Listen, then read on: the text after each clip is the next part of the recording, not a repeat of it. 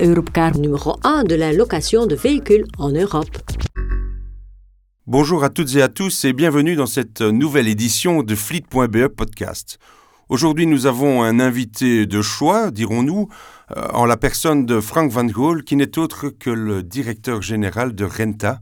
Alors Frank, commençons par là. Renta, c'est quoi? Ben, Renta est la fédération des, loueurs, euh, ça veut dire les sociétés de leasing, donc euh, location longue durée de, véhicules, et les loueurs court terme. Donc nous euh, défendons les intérêts de nos membres, on fait du lobbying, de la communication, et on a aussi quelques services informatiques qu'on développe pour nos membres. Et avec Renta, on fait aussi partie d'une euh, alliance entre euh, Renta, la FEBIAC, qui sont des importateurs de voitures ou, les constructeurs, et Traxio, c'est le secteur de la distribution euh, d'automobiles et des vélos aussi, entre autres. Et avec, donc ça s'appelle Mobia, cette alliance, et on essaie en fait de faire tout ce qui, ce qu'on sait faire ensemble, on le fait ensemble, donc au niveau de lobbying, etc. On essaie de, se renforcer en fait de cette façon-là. Est-ce que c'est comme ça que vous définiriez votre job euh, au quotidien, du lobbying? Bah, je pense que trois quarts de, de mon job, c'est quand, même, quand même ça. Et euh, dans le sens large, c'est non seulement aller chez les cabinets, les politiciens, d'essayer de créer les circonstances les plus favorables pour nos membres pour faire leur business, mais euh, il s'agit aussi de euh, de contact avec des administrations, euh, la DIV euh, et autres, en fait, pour arranger d'éventuels problèmes, etc. Vous parliez de Mobia, donc qui est une fédération coupole, FEBIAC, Traxio, Renta. Est-ce que tous les membres ont vraiment le même intérêt, les mêmes centres d'intérêt? Est-ce que c'est pas parfois un peu compliqué là de, de de trouver un équilibre? euh, Oui, c'est vrai qu'il euh, y a certaines situations où les intérêts ne sont pas toujours les mêmes, mais ça existe aussi entre les membres de Renta, entre les membres de la FEBIAC, entre les membres de Traxio. Euh, chaque société a sa propre stratégie. Hein. ça peut être une stratégie, disons, voiture électrique ou non électrique ou hybride, etc. Et là aussi, au niveau de lobbying, ça peut être un peu différent, mais je pense en grande ligne que tout le monde sait on va, vers, où on va aller vers le, futur au niveau zéro émission, etc. Et on se concentre surtout sur euh, ce qui nous lie et pas sur les différences entre, entre les membres. D'accord. Alors, euh, eh bien, on va parler justement de ce qui vous lie. Quels sont les, les, grands dossiers euh, qui, qui, qui, sont sur la table aujourd'hui en termes de mobilité, de voitures de société, etc. Ben, principalement, pour le moment, c'est toujours euh, l'évolution vers euh, zéro émission, donc euh, disons l'électrification hein, à l'heure actuelle, où on voit quand même qu'il y a encore, encore, des défis pour, pour les clients, hein, parce que c'est pas si évident pour tout le monde de faire ce changement vers l'électrique, ni au niveau pratique, mais aussi au niveau financier.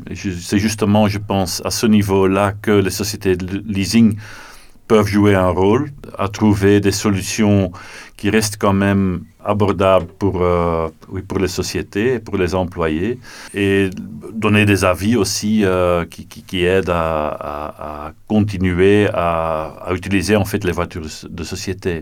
Donc je pense qu'il y a un rôle important pour les sociétés de leasing au niveau d'information, au niveau euh, pratique aussi de prévoir des installations de recharge, etc. Donc là, on, peut, on peut faire quelque chose. Euh, mais il y a d'autres défis aussi hein, euh, pour les clients. Euh, au niveau de financement, par exemple, les montants d'investissement deviennent de plus en plus importants. Et aussi, justement, à ce niveau-là, les, sociétés de leasing peuvent donner des facilités de financement que les banques, par exemple, ils, donnent plus de restrictions au niveau de, oui, de, du, capital maximal qu'ils veulent donner pendant que les sociétés de leasing restent propriétaires de la voiture et peuvent accorder un crédit plus facile en fait euh, aux entreprises. Et on voit aussi par exemple chez les PME qui étaient, disons dans le passé, pas toujours les clients, euh, les premiers clients de, des sociétés de leasing, que euh, eux aussi se dirigent de plus en plus vers du leasing opérationnel en fait. Oui, voilà, donc le leasing opérationnel, on peut estimer aujourd'hui qu'il y a quel pourcentage d'entreprises qui, qui l'utilisent Quand on prend les, voitures de société, je parle de voitures, euh, pas de voitures utilitaires, euh, sur les 1 300 000 qui sont sur la route, il y a à peu près 700 000 voitures en, leasing opérationnel. Donc disons à peu près 60 euh, des voitures de société sur la route sont en leasing opérationnel. Euh, le reste, c'est en financement propre ou en financement par la banque ou encore leasing financier qui est un produit qui est, qui est très proche d'un crédit classique euh, bancaire. Le, le, secteur du leasing, euh, vous nous parliez d'environ 700 000 euh, voitures euh, en, en, leasing. Est-ce que vous avez d'autres chiffres qui permettent de baliser un peu le, le, le secteur? Qu'est-ce que ça représente en termes d'investissement, par exemple, ouais. ce genre de choses? À base annuelle, on investit quand même à peu près 7 milliards d'euros, hein, donc c'est pas neutre. Cette année-ci, euh, déjà, euh, on, va, on va arriver à, je pense, 170 000 voitures, nouvelles voitures immatriculées par des sociétés de leasing, qui est 37% du, du, volume total de voitures neuves vendues en Belgique, donc c'est pas neutre. Donc, allez, je pense qu'on qu donne aussi euh, des, si je peux le dire, de l'oxygène quelque part aux, aux sociétés euh, en finançant en fait euh, ces voitures qui font quand même partie essentielle de leurs opérations et de leur gestion de, de ressources humaines. Vous parliez de 7 milliards d'investissements ouais. On entend beaucoup parler de 2 milliards, de 4 milliards euh, que représenterait euh, le, coût de la voiture de société à l'État. Donc c'est vous, en fait, c'est le secteur du leasing qui prend tout cet argent à l'État Non, je pense que ça c'est quand même euh, une illusion. Dans un pays, si on doit commencer un système fiscal, la première chose auquel on pense, c'est pas de dire, OK, on va donner des avantages à des voitures ou des voitures de société, quoi que ce soit. Ça, c'est vrai. Mais actuellement, on est dans une situation où c'est très difficile, en fait, à mon avis, euh, de radicalement changer des choses à ce niveau-là, parce que ça fait partie intégrante de la gestion des ressources humaines de, pas mal de sociétés. Et ce qu'il y a aussi les, les 2 ou 3 milliards qui sont toujours mentionnés, c'est quelque part aussi un montant théorique parce que c'est les charges sociales et, les impôts qui sont, entre guillemets, ratés par le fait que, ou en comparaison avec le fait que si on donnait, donnerait du, euh, du net euh, aux employés et on fait le calcul précis, effectivement, des charges sociales et des impôts sur ce montant-là, oui, on arrive des montants pareils. Mais c'est une illusion que les, employeurs vont payer ce genre de, de, montants. Donc, allez, je pense que c'est n'est pas correct politiquement de dire, OK, si demain euh, on arrête avec le système de voitures de société, on va retrouver 2 ou 3 milliards d'euros en plus euh, dans les caisses de l'État. Ça, c'est vraiment pas correct. Puisqu'on parle du politiquement correct, à quoi s'attendre l'année prochaine, année des élections? Oui, euh, c'est euh, forcément euh, euh c'est difficile à dire ce qui, qui va se passer. Pour nous, pour les voitures de société, c'est surtout le fédéral qui compte parce qu'on hein, parle d'impôts et de, de charges sociales. Je pense que on, on se dirige de plus en plus encore vers une fiscalité plus verte. Elle est déjà très verte pour le moment, hein, zéro émission. Euh, ça, je pense que c'est un élément euh, clé mais euh, aussi l'alternative pour la voiture euh, sera toujours euh, de plus en plus mis en devant, je pense. Euh, le vélo reste important, mais aussi peut-être le budget mo mobilité qui, qui, qui, peut, qui a encore du potentiel dans mes yeux. Et euh, là, je pense que la politique euh, peut jouer encore un rôle pour, pour en fait aider les gens et les sociétés à, à, oui, à implémenter ce, ce genre de système. Mais donc vous ne croyez pas en une grande réforme fiscale qui permettrait euh, tout doucement de sortir du, du, système euh, évidemment pas tout de suite mais, mais à échéance? Écoutez, euh, on sort de différentes réformes importantes dont je pense qu'il est grand temps aussi que pour le moment on peut que les sociétés puisse aussi euh, se mettre en règle avec euh, le système euh, qui existe actuellement au niveau fiscal, etc. Et qu'on arrive dans une situation euh, de calme un peu, euh, parce que c'est déjà tellement perturbant parfois euh, de faire le choix de voiture, etc. Euh, donc euh, j'espère vraiment que les années à venir, on sera dans une euh, situation de de, fiscalité un peu plus, calme que, par rapport à, laquelle qu'on a connue les dernières années. Quoi. La grande réforme que l'on a connue concernant les, voitures de société, c'est le verdissement des, flottes d'entreprises. Donc on va vers du zéro émission en 2026-2030. J'entendais un fleet owner récemment qui, se plaignait un peu euh, de, de, de, cette réforme et qui disait que euh, aucun autre pays européen ne met autant de, de pression pour, en faveur de l'électrification que la Belgique. Vous êtes d'accord avec cela ou est-ce que euh, non, c'était le, bon moment pour franchir ce cap? Euh, Je pense en effet qu'on est un peu forcé. Et ça, c'est, c'est pas bien, on est un peu forcé. La politique belge veut faire mieux que, que l'Europe à ce niveau-là. Hein. À d'autres niveaux, c'est pas tellement le cas, mais ici, on veut être vraiment le meilleur élève de la classe.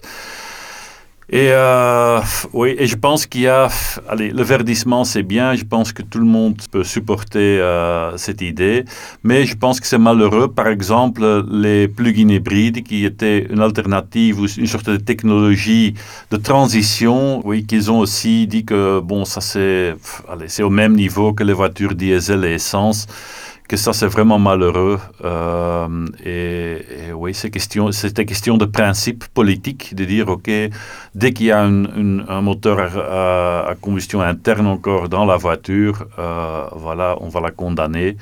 Et ouais, c'est, dans mes yeux, c'est, c'est, un peu une, opportunité ratée de, qu'ils ont vraiment exclu ces voitures euh, maintenant aussi. Selon vous, le, les PHEV, comme on dit, donc les, hybrides rechargeables, n'ont plus aucun avenir? Bah, Pour le moment, si, euh, parce que même si on commande encore une euh, plug-in hybride aujourd'hui, au niveau fiscal, jusque 2025, ça reste encore intéressant.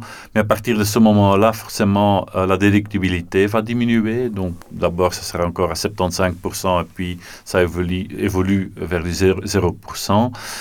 Mais je pense qu'il y aura toujours euh, une partie du marché qui, qui, restera en fait sur ce genre de technologie parce qu'il faut reconnaître que pour la voiture 100% électrique, euh, au niveau pratique, il y a quand même encore des gens qui n'ont qui, pas la possibilité de recharger, euh, qui font de longues distances, etc.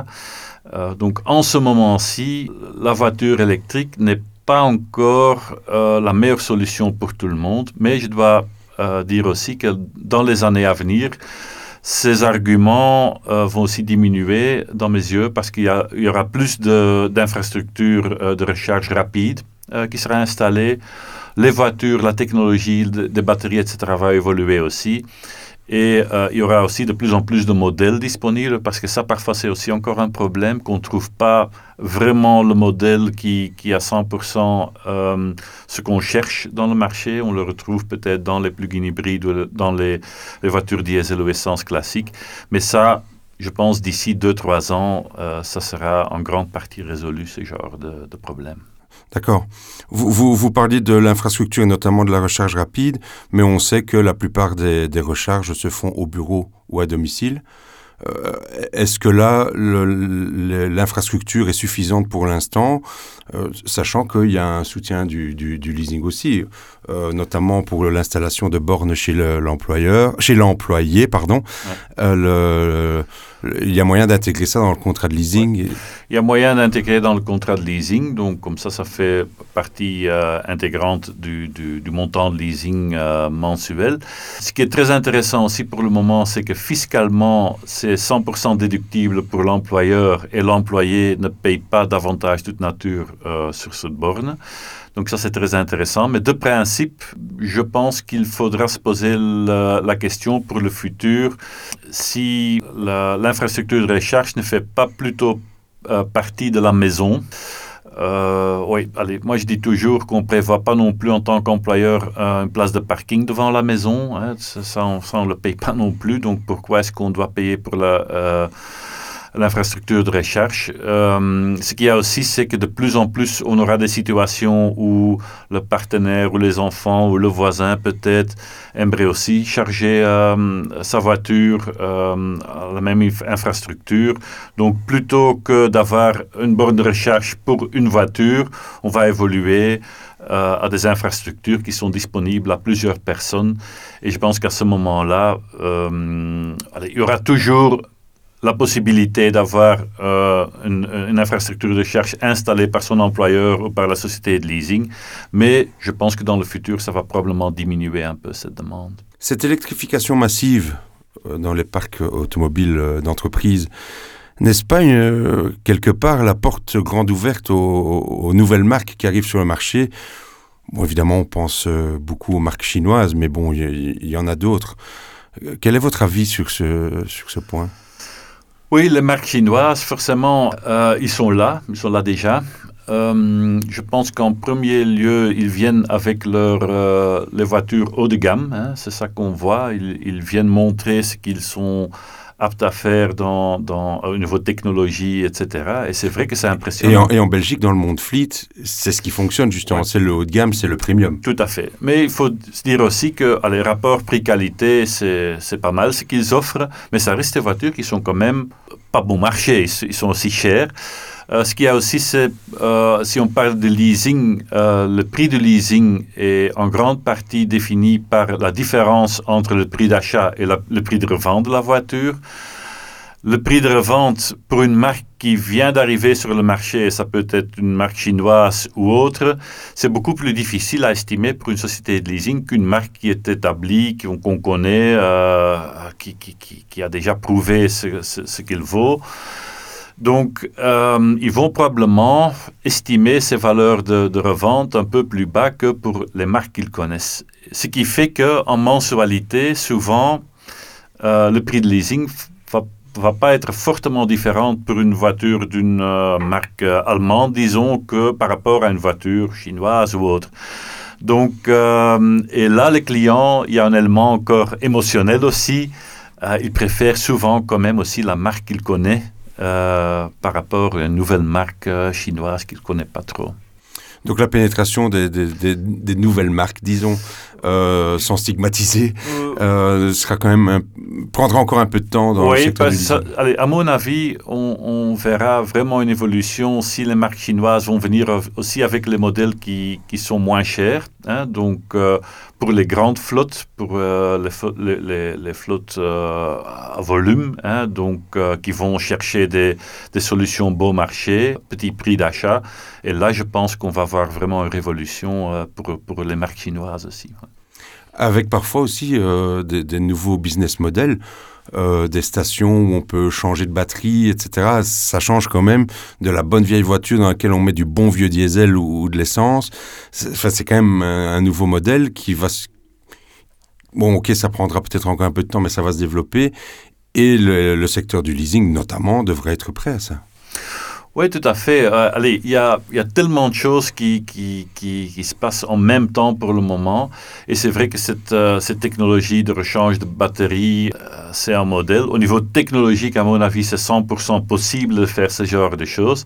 Le business model derrière doit aussi être en ordre. Allez, et ça, c'est encore un problème. On voit ça aussi chez les marques comme NIO, par exemple, qui qui ont une technologie qui est vraiment très très bien et, et tout ce qu'on veut, mais euh, au niveau euh, rentabilité, c'est pas évident.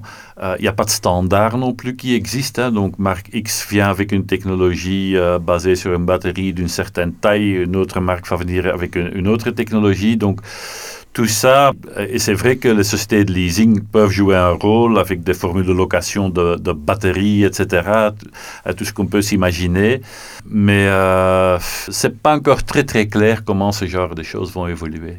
Disons que voilà, on a, on, a, on a parlé quand même des grandes tendances actuelles.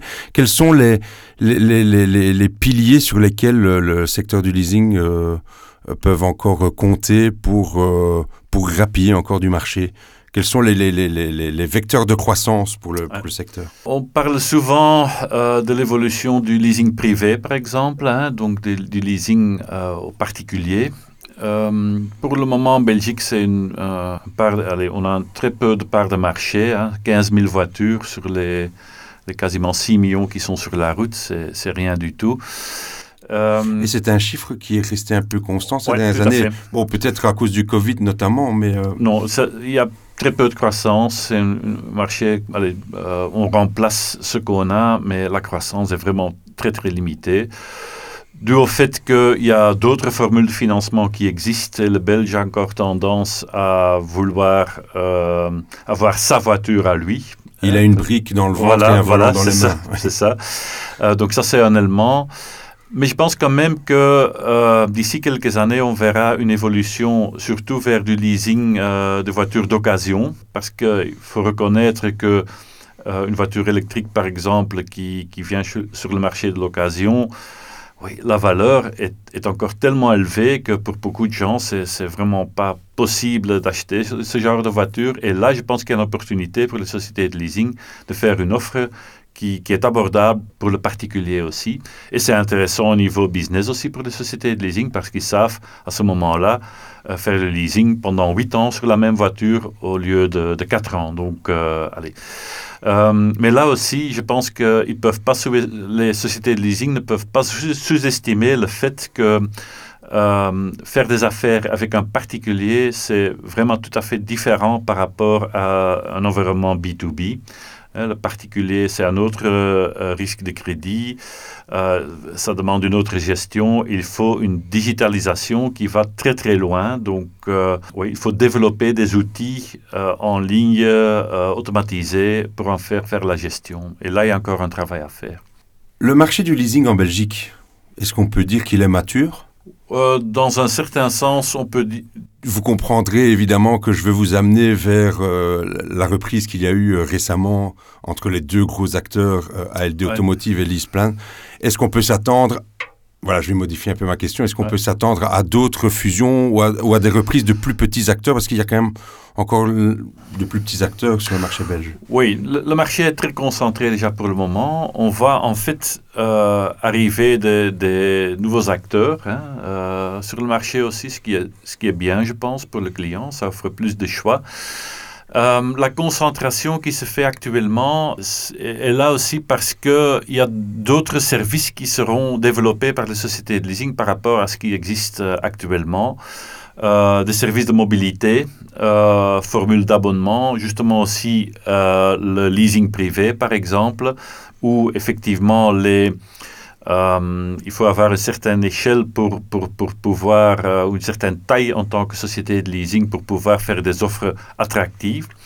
Euh, donc, est-ce qu'il y aura encore des reprises dans le monde du leasing? Oui, c'est pas exclu, je pense. Mais d'un autre côté, on doit veiller aussi au fait que le client ait encore assez de choix en fait entre les, les, les, différents acteurs euh, dans le marché.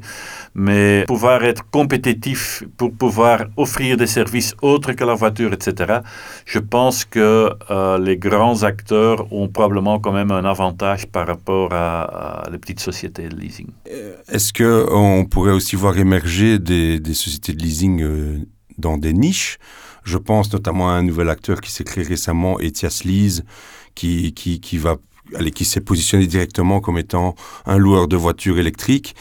Euh, Bon, évidemment, ça restera pas une petite niche dans, dans, dans les prochains mois, les Mhm. prochaines années, ce, ce, ce sera un grand marché.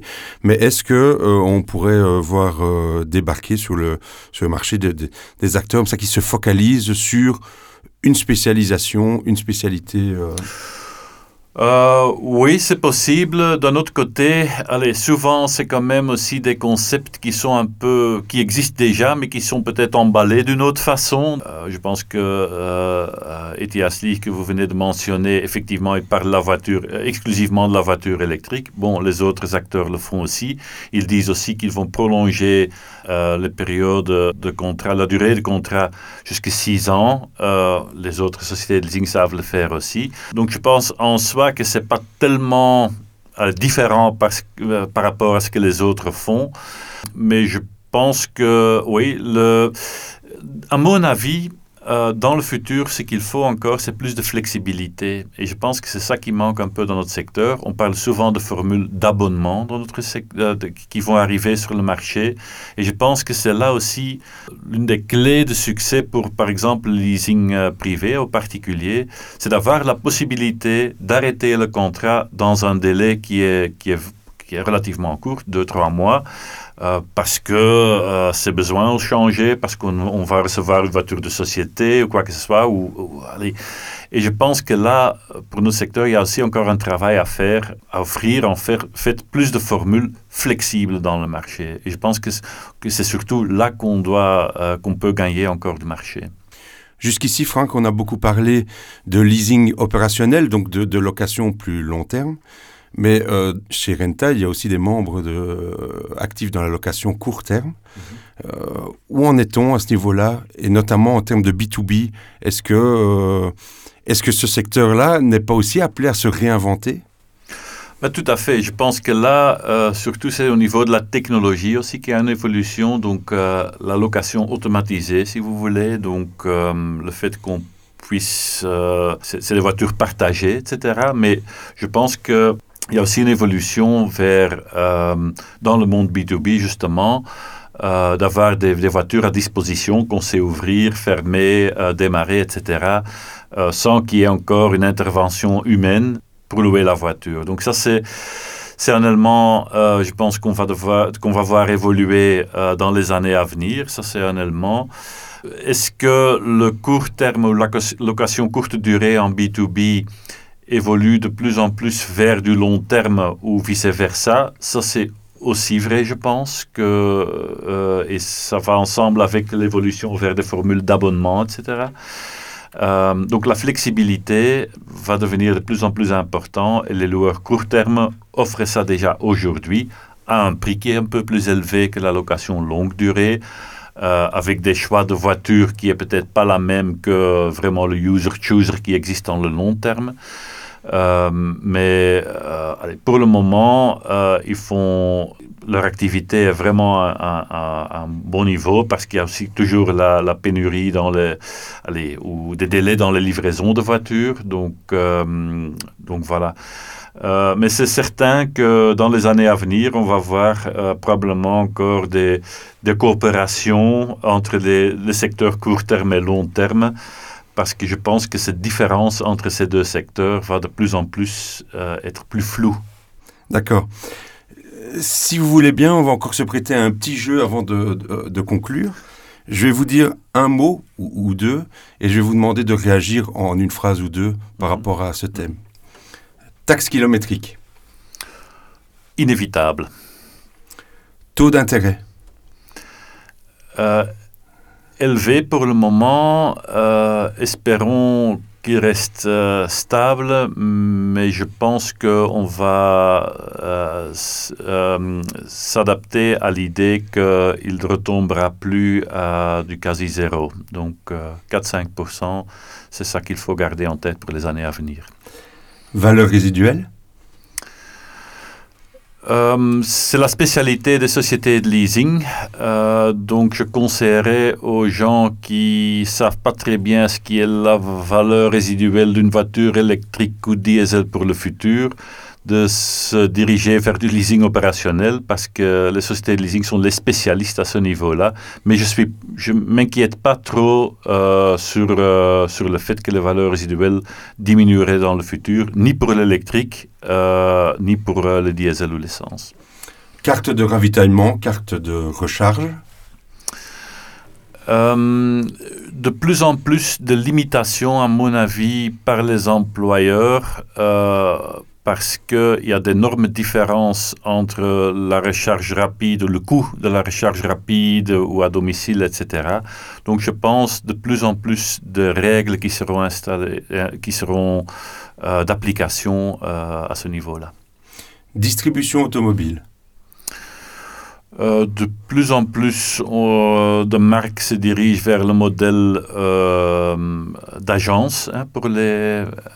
donc ça aussi c'est à mon avis inévitable, mais les concessionnaires actuels, hein, donc ils deviendront des agents, ont toujours leur rôle à jouer au niveau de, euh, du conseil vis-à-vis les clients et c'est eux qui vont devoir résoudre les problèmes aussi pour les clients. Et il faut être honnête, la voiture reste une... Euh, allez, euh, un élément, il y a un élément technique qui est très important et c'est eux qui joueraient toujours ce rôle très important dans, dans le futur.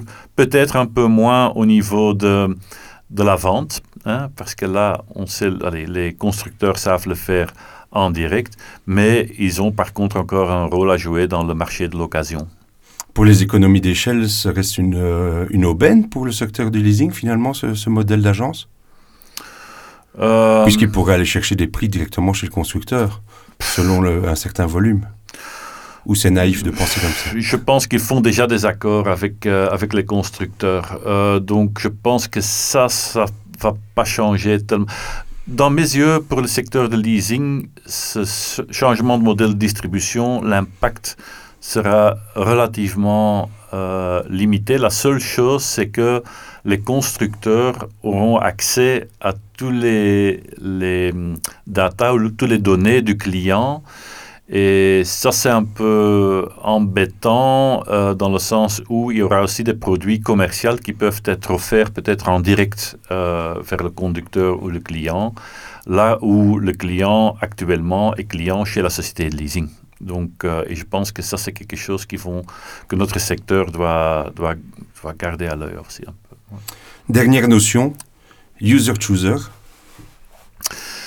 Euh, de moins en moins important dans mes yeux parce que euh, de plus en plus de marques offrent des voitures comme c'était euh, dans le temps. Euh, on avait trois niveaux d'équipement de voiture, hein, un, basique, un milieu de gamme et un touriste luxe ou un luxe ou quoi que ce soit.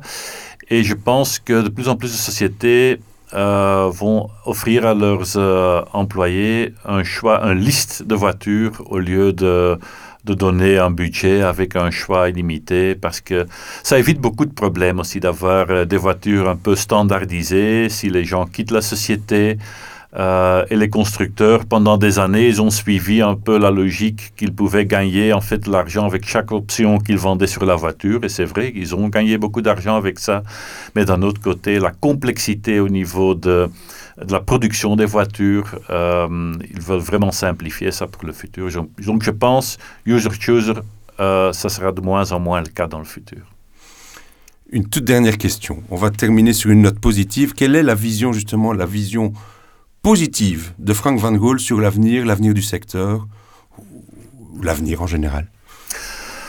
Ben, je pense que la mobilité individuelle euh, reste, restera toujours très important et euh, malgré toutes les, allez, euh, les désirs ou les rêves politiques qui existent au niveau du transport en commun, le train, etc., qui ont un rôle important à jou- jouer au niveau sociétal, je ne vais pas le nier, mais euh, les gens auront toujours besoin d'avoir un moyen de transport individuel qui peut très bien être un vélo, dans mes yeux, qui peut être peut-être un, un- un- quelque chose tout à fait différent par rapport à le concept voiture qu'on connaît euh, à l'heure actuelle. Mhm.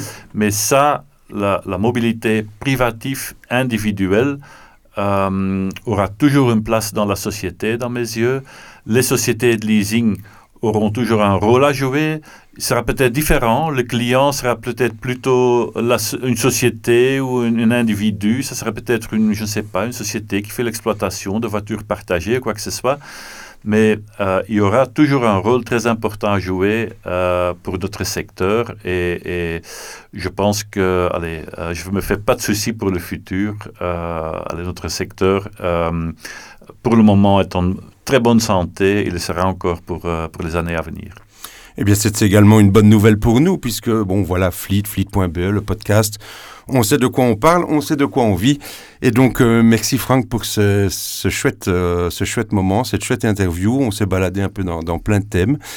Quant à vous, chers auditeurs, chères auditrices, bien, on se retrouve très bientôt pour un nouveau numéro de Fleet.be podcast. Merci, à bientôt.